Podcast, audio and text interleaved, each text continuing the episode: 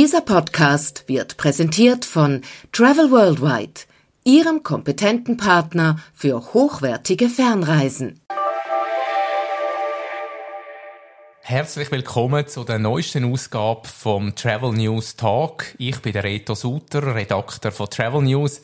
Und mir vis-à-vis sitzt Tina Neuenschwander, die seit Anfang Jahr Geschäftsführerin von Rail Tours Swiss ist. Schön bist du da. Hallo Reto, merci vielmals. Zum Einsteigen möchte ich ein bisschen zurückschauen. Welches ist deine erste Kindheitserinnerung von einer Zugreise?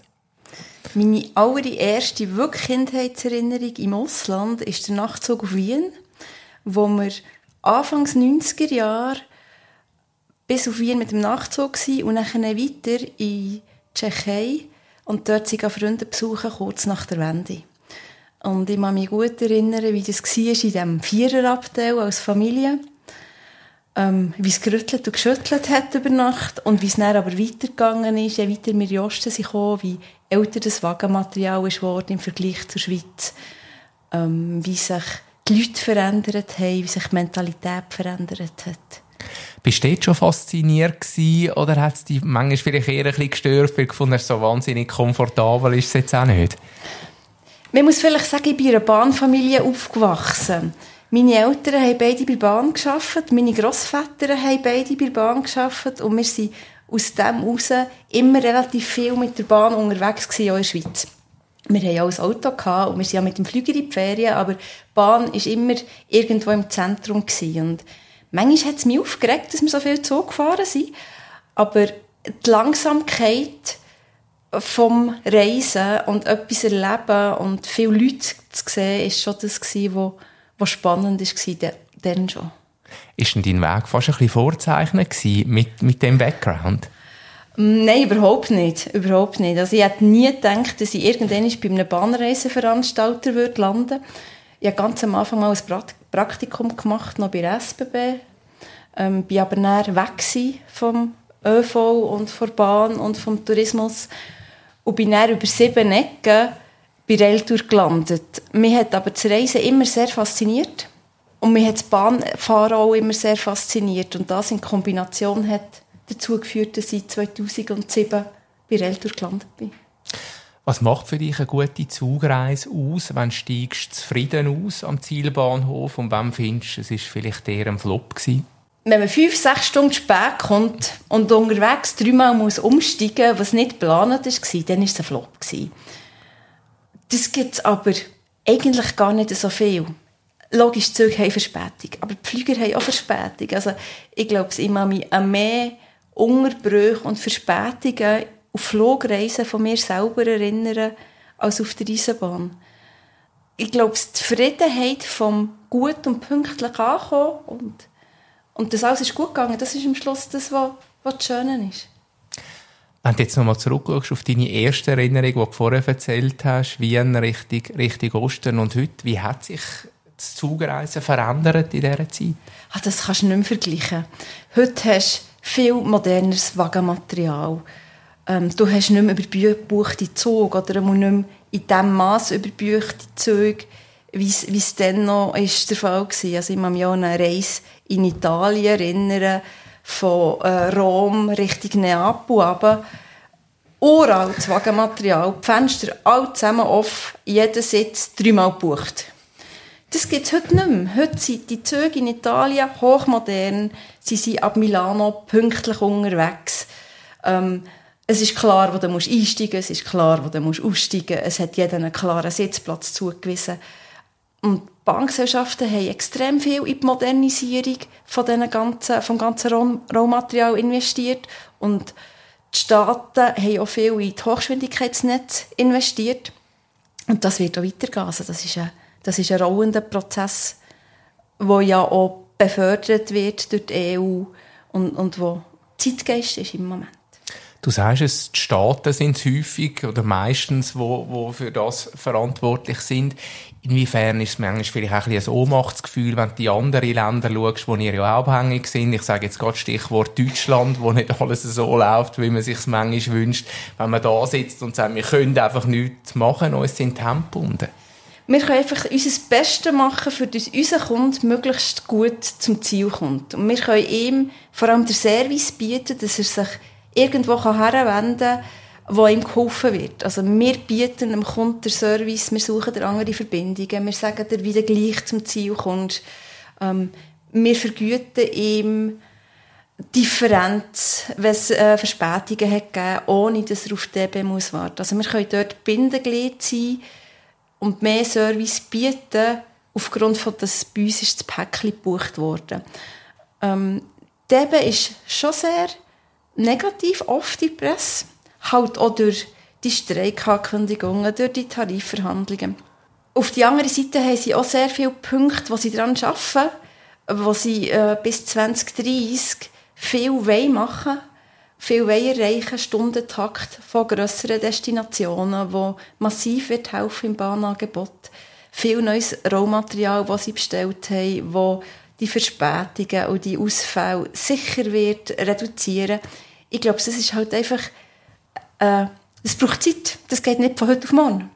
Das ist ein Weg, wo sie da müssen gehen, wo die Politik muss gehen. Es ist, ich sage immer, es ist nicht wie, ähm, wie die Airlines.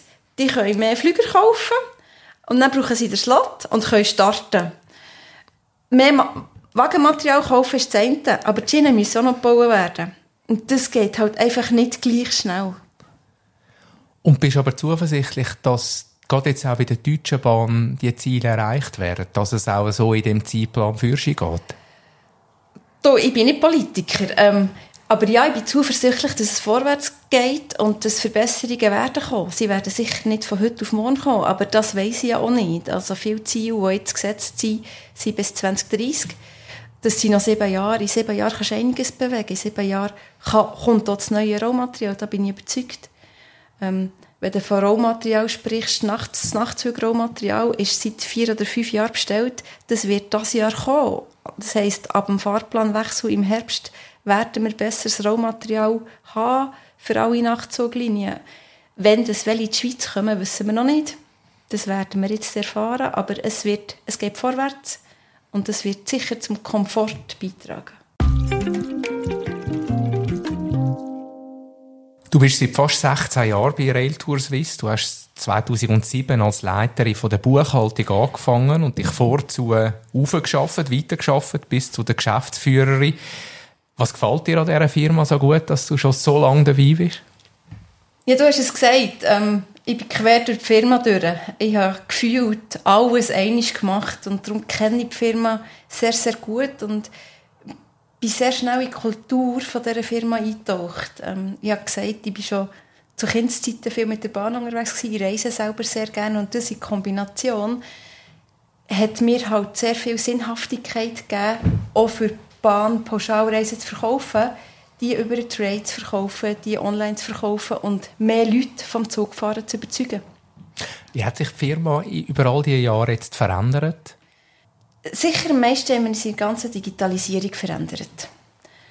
Wenn ich mich erinnere, 2007, als ich angefangen habe, ist im oberen Stock in Zollikofen ein Druckerräumchen und dort hat sieben oder acht alte Papierdrucker die Bahnticket ausgespickt hat.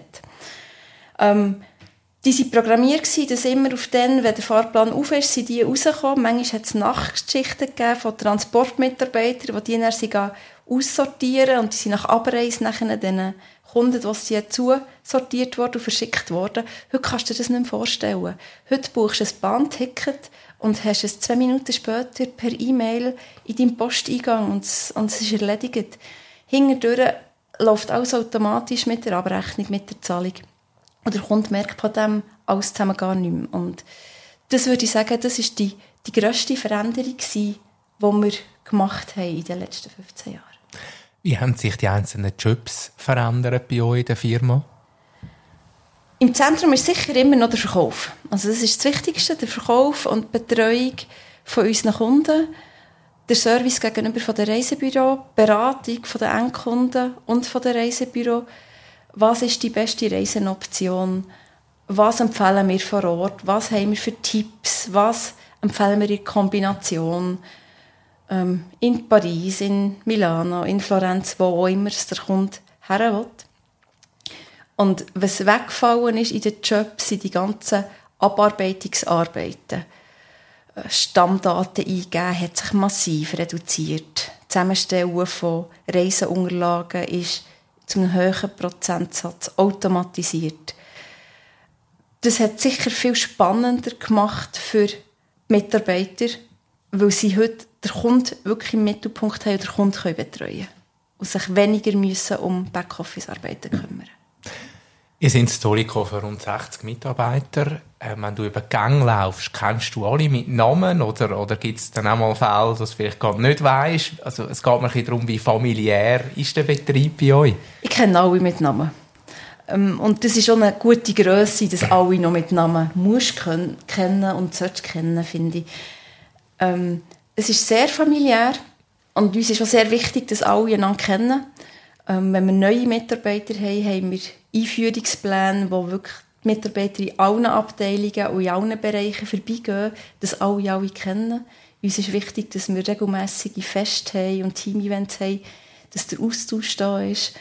Und wir haben auch fixe Teamtage jetzt nach Corona, dass sich die Leute auch im Büro regelmäßig sehen und nicht nur virtuell und am Bildschirm wenn man so lange dabei ist wie du in der Funktion jetzt neu als, als Geschäftsführerin, ist das eher ein Vorteil, weil man die Firma einfach so gut kennt, oder kann es auch ein Nachteil sein, weil vielleicht gewisse Visionen gar nicht um sind, weil man einfach von Anfang an sagt, das ist eh nicht möglich in dieser Firma? Es ist ein Fluch und ein Segen gleichzeitig. Es ist genau das, was du sagst. Du hast schon sehr viel erlebt und oft denkst du, ah, das geht nicht. Aber sehr, sehr oft habe ich so erlebt, dass wir Ideen hatten, dass wir Visionen hatten, wo wir einfach zu früh waren. Hast du ein Beispiel vielleicht gerade? Ähm, wir hätten gerne vor zehn Jahren schon alle Bahntickets elektronisch verschickt, für, um wieder auf das zurückzukommen. Es ist einfach nicht gegangen. Die letzten Bahntickets wirklich abgeschafft haben wir jetzt während Corona. Aber technologisch hätten wir das schon viel früher wollen.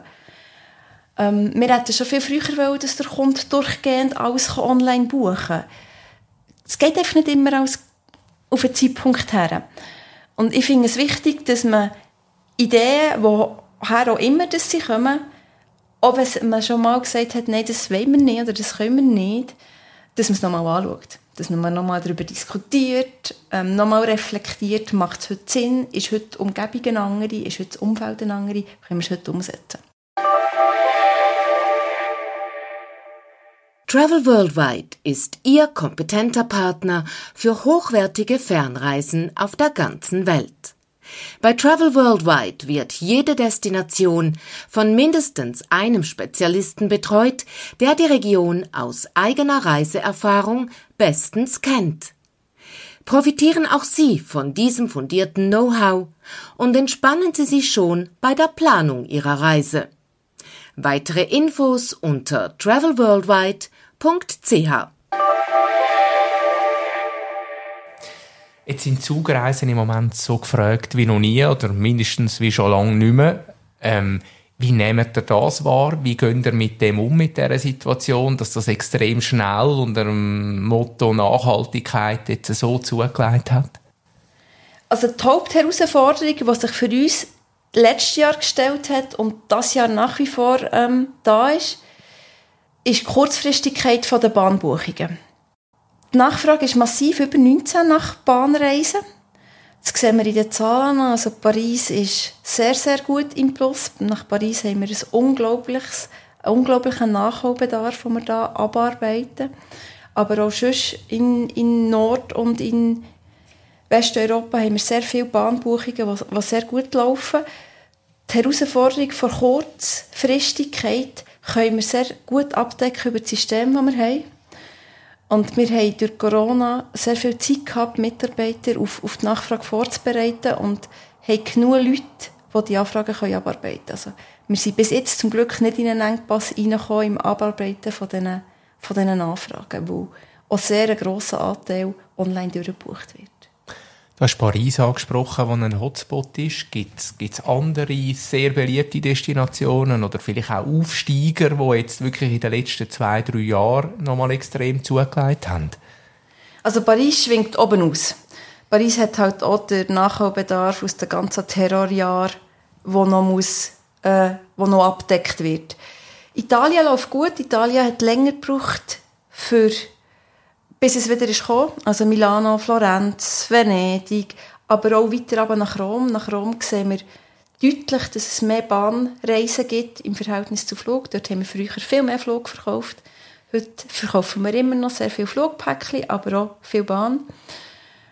Und bei den deutschen Städten ist es so ein zweigleisig. Die mehr im Norden laufen, auch gut, aber München, äh, Stuttgart, Freiburg im Breisgau, die Näheren, die halt sehr gut das Bahnnetz abgebunden sind, sind sicher auch Gewinner.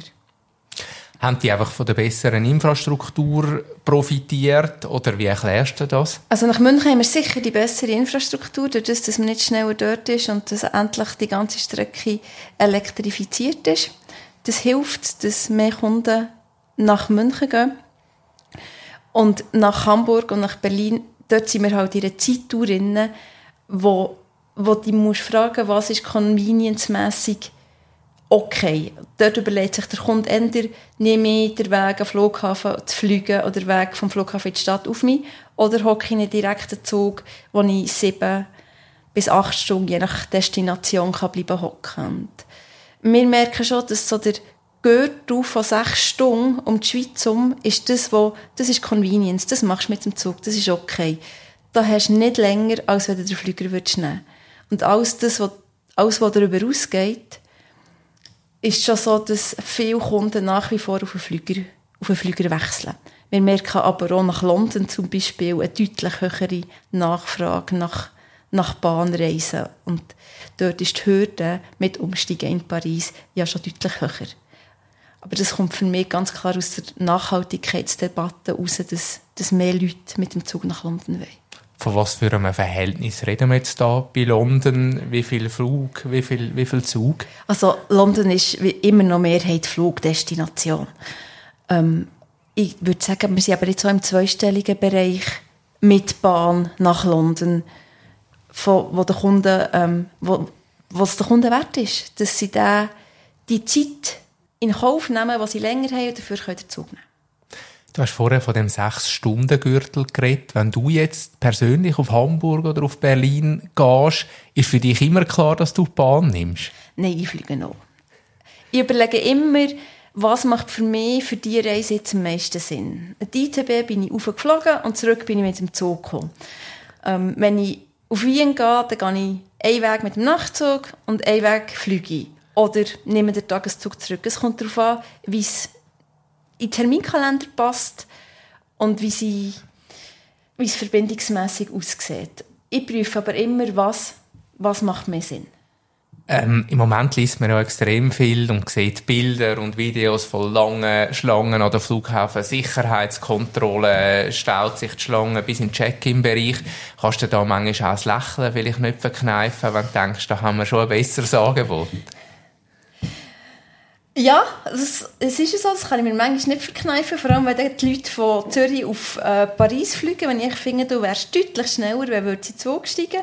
Auf die andere Seite, Schadenfreude wäre falsch. Du hast vorhin von der Deutschen Bahn und von ihrem Angebot geredet. Das ist auch in den Medien und das ist halt auch eine Tatsache. Es kann einfach sein, dass man in Basel den Anschluss nachher weiter verpasst. Da können wir alle nichts dafür. Und Schadenfreude und ein Lächeln wäre definitiv das Falsche. Das, um das geht es ja nicht. Hauptsache, wir können dem Kunden schöne Ferienmomente ermöglichen. Ich möchte noch ein bisschen vorausschauen. Äh, ihr kommt bei der Touristik Suisse eine neue oberste Chefin über, mit der Stefanie Schulze zur Weisch. Hast du mit ihr schon Kontakt gehabt? Hat sie schon den Kontakt gesucht jetzt zu äh, den Geschäftsführerinnen, wie, wie eben dir zum Beispiel? Also ich kenne die Steffi. Äh, Steffi ist ja bis jetzt Geschäftsführerin von Ameropa und Ameropa ist das dritte Bahnpauschalreisen-Unternehmen, das es in Europa noch gibt, neben der Railtour-Touristik äh, in, in Österreich und, und uns. Darum kenne ich sie von den letzten paar Jahren schon. Ich habe ihr natürlich angerufen und, und gratuliert, wo das ist. Ich freue mich, dass sie auf die Position kommt. Ich glaube, sie ist für das gut geeignet es ist eine nette Person mit sehr viel Empathie und ich freue mich auf, auf die Zusammenarbeit mit ihr.